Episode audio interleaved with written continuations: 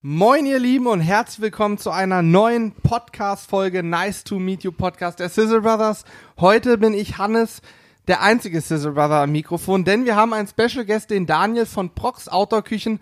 Und äh, du kannst dich einmal kurz vorstellen, nochmal so für die, für unsere Hörerschaft. Und dann wollen wir ein bisschen das Thema Outdoor-Küchen beleuchten, denn äh, warum braucht man das eigentlich? Übrigens, wer jetzt zuhört, kann sich den Hintergrund vorstellen. Wir haben jetzt auch eine Outdoor-Küche, sie wurde nämlich heute geliefert. Und wollen dem Ganzen ein bisschen mal, äh, ja, auf den Zahn fühlen, aber erstmal stell dich einmal kurz für unsere Hörer vor. Moin, liebe Sizzle Brothers Gemeinde, mein Name ist Daniel Müller, bin Inhaber der Firma Prox Outdoor Küchen und habe heute das große Vergnügen, den Brothers ihre Küche geliefert zu haben, weil ohne Outdoor-Küche geht gar nicht mehr, auch bei den Sizzlern nicht mehr.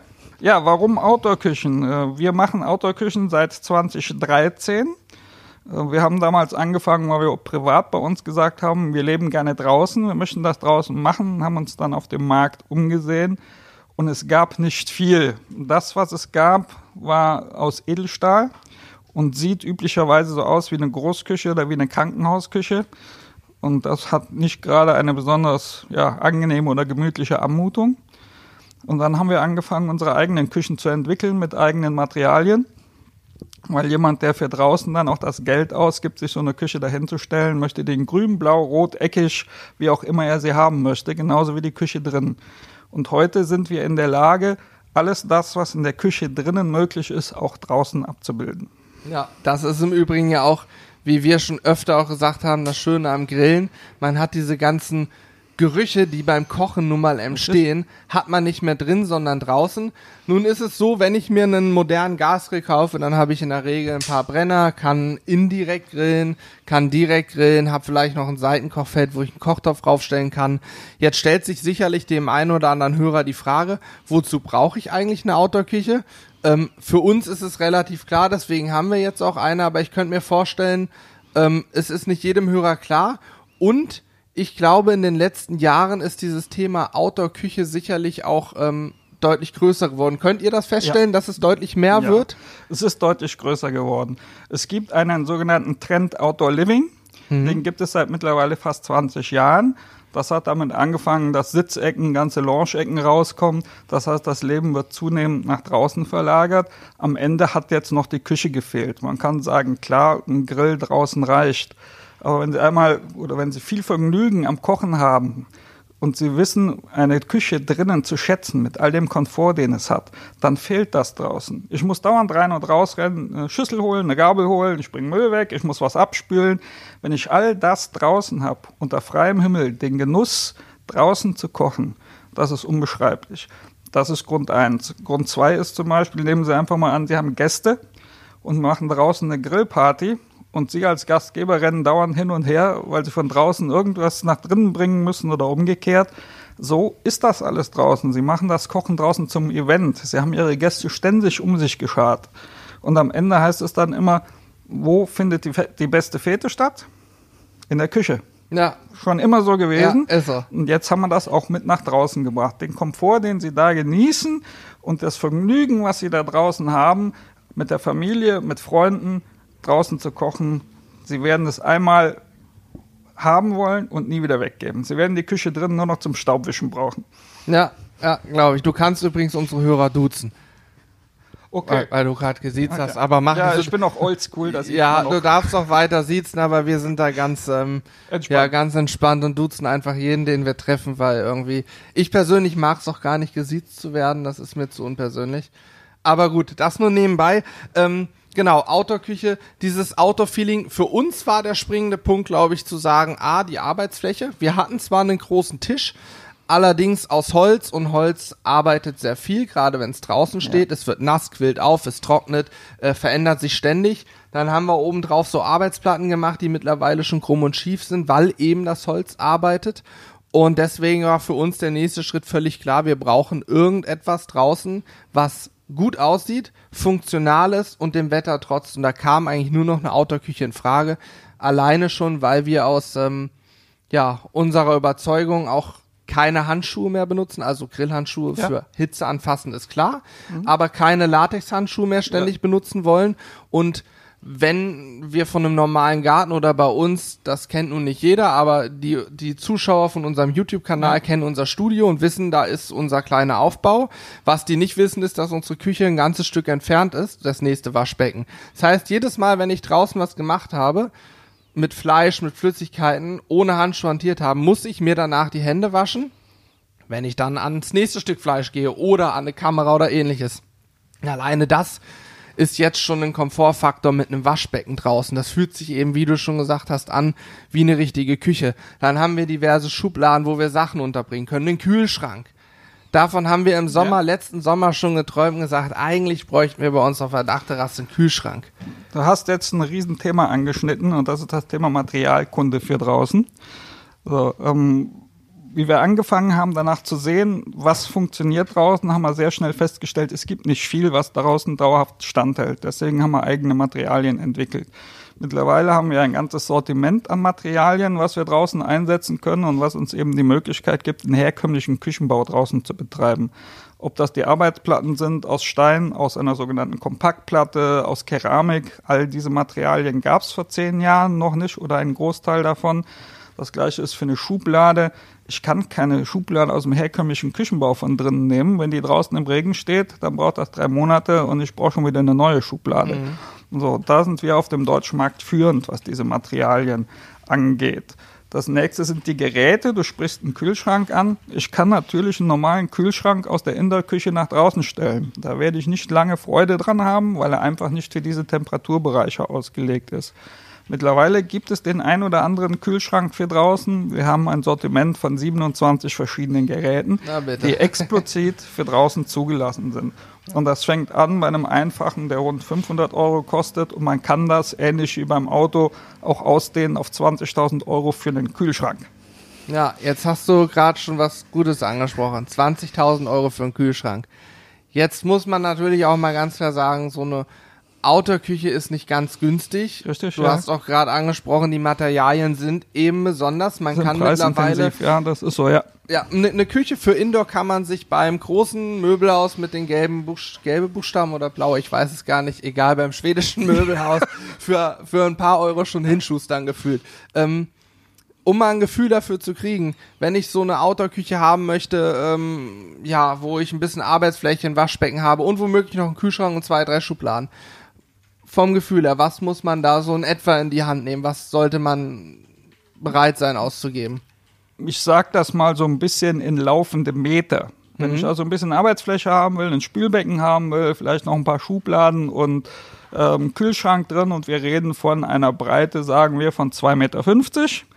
So, dann fängt das auf dem freien Markt an bei ungefähr 3.000 bis 5.000 Euro für die kleinen Lösungen oder auch für die Mitbewerber auf dem Markt die dort einfachere Lösungen anbieten. Bei uns fängt sowas ungefähr bei 8.000 bis 10.000 Euro an und ist nach oben auch beliebig ausdehnbar. Das ist auch immer, sage ich, wie beim Auto.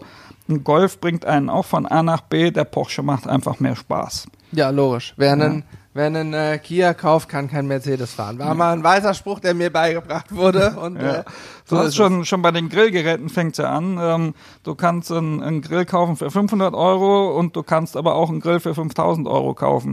Und genauso geht das bei der Outdoor-Küche auch. Wenn mich jemand anruft und sagt, ich möchte eine Outdoor-Küche, was kostet die?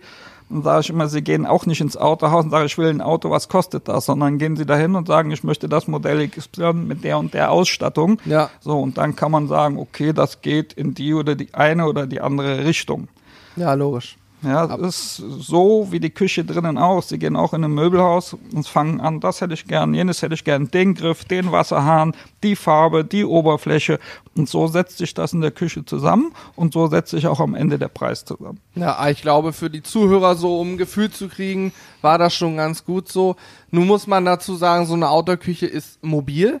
Die haben Räder unten drunter, zumindest. Kann, kann, kann ah, mobil ah, sein. Nicht, okay. Unser System ist so ausgelegt, dass es sowohl stationär wie mobil eingesetzt werden kann. In der Regel haben wir das so, dass wir Module mit Spüle oder Kühlschrank feststehend haben und der Grill bleibt mobil, weil der Grill wird mal hier und mal da eingesetzt. Wenn wir auch überdachte Bereiche haben, mit dem Grill unter einem überdachten Bereich zu arbeiten, heißt auch immer oben unterm Dach sammelt sich das Abgas vom Grill, also der Fettniederschlag ja. und sowas. Das lässt sich nicht verhindern, auch mit einer Dunstabzugshaube nicht. So, also schiebe ich den Grill schon mal gern unterm Dach raus, wenn es denn trocken ist. Deswegen der Grill mobil, der Rest feststehend. Okay, bei uns ist es jetzt anders. Wir haben beide Module mobil. Richtig, wir wollen ja. aber womöglich ja auch mal umstellen. Das finde ich aber tatsächlich auch sehr sinnvoll und sehr schön, denn so eine Küche Indoor, die baue ich einmal und dann steht die da. Und meine Outdoor-Küche kann ich eben auch mal verschieben. Richtig, ja. Zwei wichtige Sachen, glaube ich, noch. Ähm, einmal Haltbarkeit. Jetzt haben wir eben gehört, es kostet ein paar Mark so eine Outdoor-Küche. Wie lange äh, schätzt du, wenn ich, wenn ich die ganzjährig draußen stehen habe? Und ich gehe mal davon aus, dass ich es im Winter abdecke. Da kaufe ich mir irgendeinen Schutz für, der drüber passt. Wie lange werde ich mit meiner Outdoor-Küche Freude haben? Was schätzt du da? Erfahrungswerte? Erfahrungswerte kann ich nur von unseren Küchen wiedergeben. Wir haben Küchen, die seit fünf Jahren auf Landesgartenschau und draußen ungeschützt stehen und sie sehen keinen wesentlichen Unterschied zu einer neuen Küche. Mhm. Das Einzige, was man sieht, ist dann bei den Grillgeräten, dass es hier oder da eine Rostnase gibt, aber das ist selbst beim besten Edelstahl so, wenn ich den fünf Jahre unabgedeckt draußen hinstelle, dann gibt es eben Korrosionsspuren da dran sonst von der Bauart unserer Küchen her, von den verwendeten Materialien, ist auch nach fünf Jahren gewährleistet, dass es keine Verfärbung durch Sonneneinstrahlung etc. pp. gibt. Und ich sag mal, es ist wirklich auch wieder wie mit dem Auto. Das fahre ich in die Garage, damit es länger schön bleibt, damit ich weniger putzen muss. Ich muss das aber nicht in die Garage fahren. Das Auto kann genauso auch das ganze Jahr draußen stehen bleiben. Und das ist bei unseren Küchen nicht anders. Wenn ich sie unterm Vordach stehen habe oder abdecken möchte, kann ich das. Ich muss es aber nicht. Mhm. Ja, ist eine wichtige Info, glaube ich, denn nicht jeder hat vielleicht dann auch entsprechend noch die Möglichkeit, so eine, so eine Küche unterzustellen, in eine Garage zu schieben. Aber bei uns wird's ja auch nicht anders sein. Wir ja. haben unser Sonnensegel oben drüber, aber ich meine, du warst jetzt hier und es hat oder regnet. Es regnet immer noch. Ja. immer noch. Ähm, es wird eben nass und das musst genau, du abkönnen und das ist eben genau das Problem beim Holztisch gewesen der saugt sich jedes Mal voll und wenn genau, dann die Sonne knallt, dann ist das fürs Holz richtig schlecht. Das ist halt auch einfach wieder eine Sache bei einer Holzgeschichte, wie pflegt man der? Wir haben ja auch ein System, was auf alten Hölzern basiert. So, ähm, alles, was ich an Holz draußen verwende, ob es der Gartentisch, der Gartenstuhl ist, die Terrasse, ich muss es halt ein, zweimal im Jahr pflegen und nachölen. Auch dann kann ich eine Haltbarkeit jenseits der fünf bis acht Jahre garantieren. Mhm. Stelle ich das einfach raus mit einer Holzgeschichte und lasse das Holz einfach den Witterungen ausgesetzt, dann habe ich nach fünf bis acht Jahren auch entsprechende Fäulnisschäden. Das lässt sich nun mal nicht vermeiden. Ne? Ja, also wir haben ja auch unsere Holzpergola draußen. Die steht jetzt seit, jetzt muss ich nachdenken, November, Dezember 2017, also seit gut anderthalb Jahren jetzt. Ja ja, ein bisschen grau ist es schon geworden, aber das, den Effekt wollen wir eigentlich auch erzielen. Wir haben da auch nichts weiter mitgemacht, aber äh, uns wurde auch gesagt, so zehn Jahre und dann äh, ist das mit dem Holz zu Ende. Ich denke, die Outdoor-Küche wird länger halten. Ja, bei Holz gibt es sogenannte Holzhaltbarkeitsklassen von ja. 1 bis 5. Äh, die Holzhaltbarkeitsklasse 1 sind zum Beispiel Bankirai-Terrassen oder die asiatischen Harthölzer. Bei denen sagt man, die halten zwischen 15 und 20 Jahre. Also immer dazu gesagt, man muss es ein bisschen pflegen. Eine normale Fichte Tanne hier aus heimischen Wäldern ist Holzhaltbarkeitsklasse 3. Das heißt, man sagt zwischen 5 und 7 Jahren. Auch da, wenn ich sie wieder pflege, kann ich auch das auf 10, 15 Jahre ausdehnen. Aber ohne Pflege 5 bis 7 Jahre und dann ist das in der Regel durch mit dem Holz. Mhm. So, und bei unseren Autoküchen ist es so, dass wir dieses Altholz, was wir verwenden, da sage ich gleich noch was zu, eben speziell behandeln damit es resistenter gegen Feuchtigkeitseinwirkungen ist. Diese Behandlung hält eben auch zwei bis drei Jahre, ohne dass ich ein bisschen was dran tue. Spätestens dann habe ich auch da Feuchtigkeitsschäden. Behandle ich das regelmäßig mit normalen Ölen zum Beispiel, dann kann ich das auf zehn Jahre ausdehnen, ohne Probleme. Hm. Warum verwenden wir alte Hölzer draußen? Du hast eingangs erwähnt, dass Hölzer arbeiten. Genau. So, das heißt, wenn sie Feuchtigkeit ziehen, wieder abgeben, verdrehen die sich, werden krumm. Die alten Hölzer, die wir verwenden, die liegen seit 30, 40 Jahren draußen. Die haben dieses ganze Ausarbeiten, das das Holz normalerweise macht, hinter sich, da passiert nichts mehr mit. Sonst laufe ich ja Gefahr, dass wenn ich ein Möbel aus Holz baue, das nach kürzester Zeit krumm ist und zum Beispiel die Türen klemmen, die Schubladen nicht mehr laufen das können wir durch die Verwendung dieser wirklichen alten Hölzer ausschließen. Ja, und das wäre noch ein gutes Szenario, weil eine, ich sag mal, eine klemmende Tür kann ich im Zweifel am Scharnier noch äh, einstellen, aber wenn dann irgendwie meine Platte, die oben drauf sitzt, auf einmal wackelt oder womöglich ja, abplatzt ne? dann wird's ganz ärgerlich. Ja, dann wird's schwierig. Ja. Nee, also ja, also für uns ist das auch genau der springende Punkt. Ähm, wir wollten einfach jetzt auch was, was irgendwie Haltbarkeit hat und was wir auch verschieben können, womit wir flexibel sind und vor allen Dingen der Stauraum ist wichtig. Jetzt hatte ich vorhin einen wichtigen Punkt und der ist mir auch gerade wieder in den Sinn gekommen. Du hast es angesprochen, es gibt auch Module mit integrierten Grillgeräten. Richtig. Wir haben uns bewusst dagegen entschieden, weil wir der Meinung oder anders, weil wir regelmäßig die Grillgeräte tauschen. Mhm. Liegt natürlich an der Sache, wir machen dieses YouTube-Ding und grillen viel und haben viele verschiedene Geräte und wollen unseren Nutzern auch natürlich, wenn möglich, jedes Jahr die neuen Geräte vorstellen, ja. präsentieren. Würdest du denn einem Otto Normal Outdoor-Küchennutzer, der sagt, ich habe meinen Gasgrill XY, ich habe von mir aus noch einen Keramikgrill oder ich habe einen Grill, so, würdest du den, dem empfehlen, dann so eine Einbauvariante zu wählen? Hat das Vorteile? Oder würdest du womöglich sogar sagen, wenn, wenn er die Wahl hat, komm, nimm lieber ein Modul mit Arbeitsfläche und einem Waschbecken und von mir aus noch so eine Kochplatte drauf und dein Grill extern, um flexibler zu sein? Also, ja. Kannst du pauschal nicht beantworten, weil ich sage mal so, für jemanden, der in einer Größenordnung mit dem Grill arbeitet, wie ihr das tut oder wie das andere Profis tun, da sind selbst gute Grills zum Teil nach einem Jahr einfach durch. Dann kriegst du automatisch einen neuen, weil das Gerät diesen Beanspruchungen nur bedingt standhält. Ja. Dort würde ich sagen, ist es schwierig, einen Einbaugrill zu nehmen, weil wenn ich den nach einem Jahr tauschen muss und dieses identische Gerät gibt es nicht mehr, laufe ich ja Gefahr, dass ich einen teuren Schrank gekauft habe für einen Grill und es funktioniert nicht mehr, mhm. weil das Gerät eben nicht mehr verfügbar ist. Ähm, wir sind unabhängig vom Grillhersteller und wir sind auch in der Lage, durch die Art und Weise, wie wir die Grills verbauen, bei einem Wechsel eines Grills, wenn er defekt ist zum Beispiel, den in den gleichen Schrank einzubauen. Mhm. So, diese Schränke sind genormt, die Grills sind es nicht. Wir haben spezielle Einbausätze, mit denen wir jeden Grill dann an den Schrank anpassen. Es ist in zweiter Linie einfach eine Geschichte der Qualität dieser Grillunterschränke. Wenn du normalen herkömmlichen Grill im Laden kaufst, hast du diese Blechschränke drunter. Genau. Und ja. relativ, ja, kleine Rollen, sage ich mal in der Regel. Das sind in der Regel Möbelrollen. Das sind so eine ganz kleinen Dinger. Ich äh, sag's auch immer wieder, wer einen Garten hat und der Meinung ist, sein Grill ständig durch den ja. Garten zu schieben, der muss äh, sich da Träger, Trägerreifen drunter bauen, ja. weil das macht keinen so, Spaß. Diese Grillwagen, die wir herstellen, wo wir die Grills einsetzen, sind einfach eine ganz andere Qualität, auch von der Organisationsstruktur her. Du hast vernünftig Schubladen drunter, du kannst deine ganzen Grillutensilien vernünftig drin unterbringen.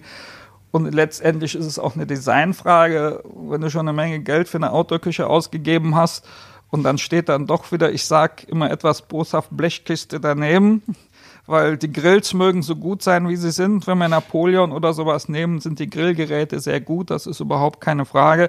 Die Unterschränke hm, sind für mich persönlich nichts. Das ist einfach China billig Blechware, sage ich mal. Mhm. Da einen vernünftigen Schrank zu machen, macht Sinn auch wenn ich die verschiedenen äh, Grillarten nehme, das heißt, ob ich einen Kamado habe, ob ich einen Gasgrill habe, ob ich einen Beefer dazu mache, ob ich mir einen Smoker dazu hole, all das können wir mittlerweile einbauen mhm. und dann passt das schön in die Outdoor-Küche rein. Und wenn man so, nehmen wir mal, wir nehmen an, wir nehmen einen Monolith zum Beispiel mit einem Rollwagen drunter, dann kostet allein dieser Rollwagen 600, 700 Euro. Da kann ich auch was Vernünftiges für drunter bauen. Ne? Da muss ich mir nicht die, diese einfachen Gestelle nehmen. Ja, das stimmt, das stimmt. Aber ist das wärmeentwicklungstechnisch irgendwie problematisch? Weil so die, gerade wenn ich an Monolith denke, die Keramik wird schon heiß ja, und ist sehr lange warm. heiß. Ähm, ist, gibt das Probleme in irgendeiner Form? Man muss beim Einbau verschiedene Dinge beachten. Das ist so. Das kommt dann auf die Erfahrung des Autoküchenherstellers eben an, wie gut oder schlecht er das macht. Es darf keine Stauhitze im Möbel selber entstehen. Mhm. Die Grills dürfen nicht mit brennbaren Materialien in Verbindung kommen. Und das bringt mit der Zeit die Erfahrung. Bei einem Einbau-Gasgrill zum Beispiel ist es so, dass eigentlich laut Vorschrift zwischen dem Grill und dem umgebenden Schrank, in den der eingebaut ist, eine Temperatur nicht höher als 75 Grad entstehen darf. Mhm. Baue ich diesen Grill komplett in den Schrank ein, wird es garantiert über 100, 150 Grad. Ja. Das heißt, dort müssen wir als Hersteller nachher Vorkehrungen treffen, dass diese Stauhitze, die da entsteht, abgeführt wird. Das ist da immer ein bisschen knifflig, aber ich denke, wir haben da ganz gute Lösungen für gefunden. Ja, ich nehme es an. Ich vermute mal, sowas muss auch äh, vom TÜV irgendwie abgenommen werden, damit ihr es überhaupt verkaufen dürft. Von daher gehe ich davon aus, dass die Lösung funktioniert. Ja, also TÜV muss es nicht abnehmen, aber es gibt verschiedene Prüfszenarien, äh, die du durchlaufen musst, damit das Ganze zugelassen ja. wird. Es ist bei uns in der Regel auch so, dass wenn wir einen Grill verbauen, der vom Sachverständigen, beziehungsweise Sachverständiger ist es nicht, sondern vom sachkundigen Gasprüfer abgenommen wird. Ja, Gesundheit. Genau. ähm, damit das Ganze zugelassen ist. Und das dient nicht nur unserer eigenen Sicherheit, sondern vor allem der Sicherheit unserer Kunden, dass da nichts passiert. Naja, aber letztlich natürlich auch für euch, denn wenn dem Kunden was passiert, wird er irgendwen dafür verantwortlich machen wollen. Och, und dann liegt es natürlich nahe, euch erstmal auszuwählen. Das ist so, ja. Das ist auch für Elektrik draußen. Wenn man da draußen ja. irgendwelche elektronischen Geräte einsetzt, es ist natürlich immer ein Thema die Feuchtigkeit. Alle Geräte mit elektronischem Anschluss, die wir einsetzen, werden im Möbelstück selber nochmal elektronisch abgesichert, das wasserfest. Damit sind wir deutlich über den Anforderungen, die der Gesetzgeber dort stellt. Mhm. So, aber es ist auch da wieder so, ich möchte keinen Kunden haben, der irgendwann an eine unserer Küchen dran packt und äh, eine Steckdosenfrisur bekommt. Hab keiner was von. Ja, ist, glaube ich, nicht so angenehm. nicht wirklich, ja. ja. Ich will noch mal ganz kurz ähm, zusammenfassen. Jetzt haben wir viel drüber gesprochen, über das Thema Grill in der Küche oder eben nicht. Du würdest also jemandem raten, der sagt, ich habe mir jetzt ich habe mir gerade einen neuen Grill gekauft oder ich will mir genau den Grill kaufen und möchte eigentlich auch eine Outdoor-Küche und habe auch die Mittel, es mir zu beschaffen, dann würdest du schon raten zu sagen, Outdoor-Küche mit Grill. Du sprichst zwei ganz unterschiedliche Punkte an. Okay. Hat jemand einen Gasgrill gekauft, dann hat dieser jemand in der Regel einen Grill mit Unterschrank gekauft. Genau. Der kauft sich ja keinen Einbaugrill und sagt dann, oh, jetzt gucke ich mal, wer mir den verbaut. Wäre das denn möglich eigentlich, den dann ja. runter? Ja. Ne, lang, ne, genau langsam, da ist das okay. so. Wir dürfen einen komplett gekauften Grill, das heißt Grill plus Unterschrank, nicht trennen. Diese mhm. Geräte sind typengeprüft. Mhm. Und nur genauso darf man sie verwenden. In dem Moment, wenn ich da eine Schraube ändere, ist diese Typenprüfung Zulassung erloschen und ich bin selber haftbar dafür. Das gilt für mich als Produzent, als Hersteller von Outdoor-Küchen. Was Sie privat machen oder was die Leute privat machen, völlig egal. Ja. Ich darf das nicht.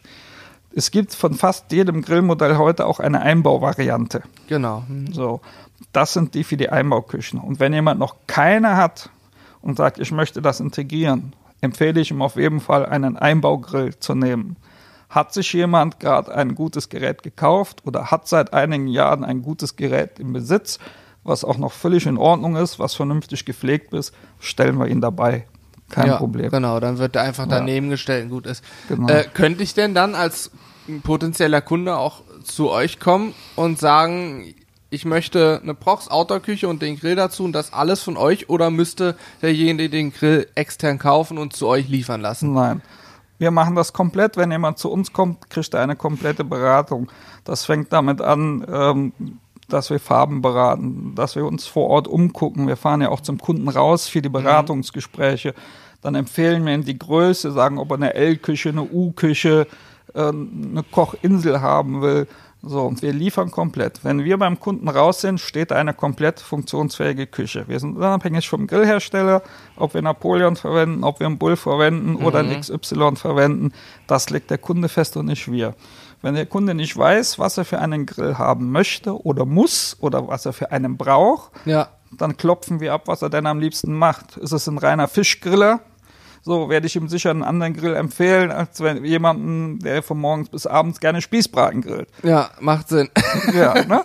So, ähm, all das gehört zu dieser kompletten Beratungsgeschichte dazu. Wir Krass, reden hier immer über ein bisschen Geld, was jemand dafür investiert. So, dafür braucht er eine vernünftige Beratung, sonst kann er nämlich zu dem äh, Kollegen mit den vier gelben Buchstaben gehen und sich da irgendwas zusammenschustern. Genau so ist es, ja, hast du recht. Das heißt also bei euch, ihr besorgt dann alles, dann ist der Grill auch da und dann ist alles genau. wirklich aus einem. Wir haben hauseigene Architekten, das heißt die ganze Planung, Wasseranschlüsse, Stromanschlüsse, all das kommt aus einer Hand bei uns. Ja, das ist natürlich äh, glaube ich, für, für den Kunden ein mega. Ich meine, so haben wir es ja jetzt auch erlebt. Wir haben, heute kam die Küche an, wir haben nun keinen Einbaugrill drin, aber die Küche kam fix und fertig montiert. Wir müssen nur noch unseren Gartenschlauch entsprechen, den müssen wir noch neu kaufen, das haben wir bislang versäumt. Für den entsprechenden Schnellverschluss und dann haben wir fließend Wasser und dann ist die Sache geritzt. Genau. Und ich glaube, ähm, ja, das macht dann sicherlich auch den Unterschied zu äh, anderen günstigeren Varianten aus es ist, ähm, ist halt so, all das, was man nicht nur in den Breit-Outdoor-Küchen macht, sondern alles, was beratungsintensiv ist, kostet in der Regel ein bisschen mehr Geld. Wenn ich diese Beratung nicht wünsche oder nicht brauche, dann gibt es eben genug Kollegen, die das anders machen. Das ist bei euch genauso. So. Ja, logisch, ja. ja. Wenn bei euch jemand ein gutes Rezept haben möchte oder was, oder eine Gewürzberatung, all das, was bei euch mit dazugehört, auch einen vernünftigen Video gedreht haben will, dann könnt ihr euch auch nicht hinstellen und sagen, okay, wir haben jetzt zwei Tage Arbeit mit der ganzen Geschichte, kostet ich 50 Euro. Genau so ist das, ja. ja. Naja, alles, was, äh, was viel Zeit in Anspruch nimmt, äh, kostet halt auch Geld, das ist so. Das ist wohl so, ja. ja. Gut, ja, ähm, jetzt haben wir sehr viel gesprochen. Ich, hast du noch was Wichtiges auf dem Herzen, was du zur Küche sagen möchtest, was du den Hörern mitgeben möchtest? Oh ja, das habe ich durchaus. Ich freue mich sehr auf die Zusammenarbeit mit den Zittel Brothers. Wir versprechen wir uns, uns sehr auch. voll. Das ist eine absolut nette Truppe. Und danke. jetzt werden, werden wir mal gucken, inwieweit wir das Ganze umgesetzt kriege. Ich danke sehr für eure Zeit heute und für die freundliche Aufnahme bei euch im Hause und hoffe, wir sehen uns bald wieder. Ja, ich denke, wir sehen uns sehr bald wieder, denn wir wollen ja noch das ein oder andere Video zusammen drehen. Vielleicht machen wir noch mal einen Podcast, wenn wir ein bisschen mit der Küche gearbeitet haben, dann können wir vielleicht auch viel mehr Erfahrungswerte wiedergeben. Ich möchte ansonsten auch, auch im Namen von Julian und Corby, die hier gegenüber von mir stehen und gerade zuwinken, mich bei dir, bei euch sehr herzlich bedanken, dass wir die Küche jetzt hier stehen haben. Und ja, ich glaube, das wird äh, eine ganz nette Geschichte und ich glaube auch, dass es für unsere Zuschauer, wer also bislang nur Zuhörer ist, ein Podcast sollte jetzt unbedingt auch äh, bei YouTube mal reinschauen. Äh, demnächst kommen dann die ersten Videos, wo die Küche in Verwendung ist und ich glaube auch, dass das Bild dadurch durchaus etwas hübscher wird als mit einem äh, ich ziehe mir ein Röckchen an, erst für den erst fürs Video. genau, für, nee, für dich haben wir schon ein rosa Hasenkostüm oh, vorbereitet. Oh, ja. Also, da haben wir durchaus schon einiges in Planung. Also, in dem Sinne, bevor wir jetzt abdriften, das, was jetzt folgt, ist komplett privat. ich verabschiede mich an der Stelle und freue mich, wenn ihr beim nächsten Mal wieder einschaltet. Haut rein. Ciao, ciao. Tschüss zusammen.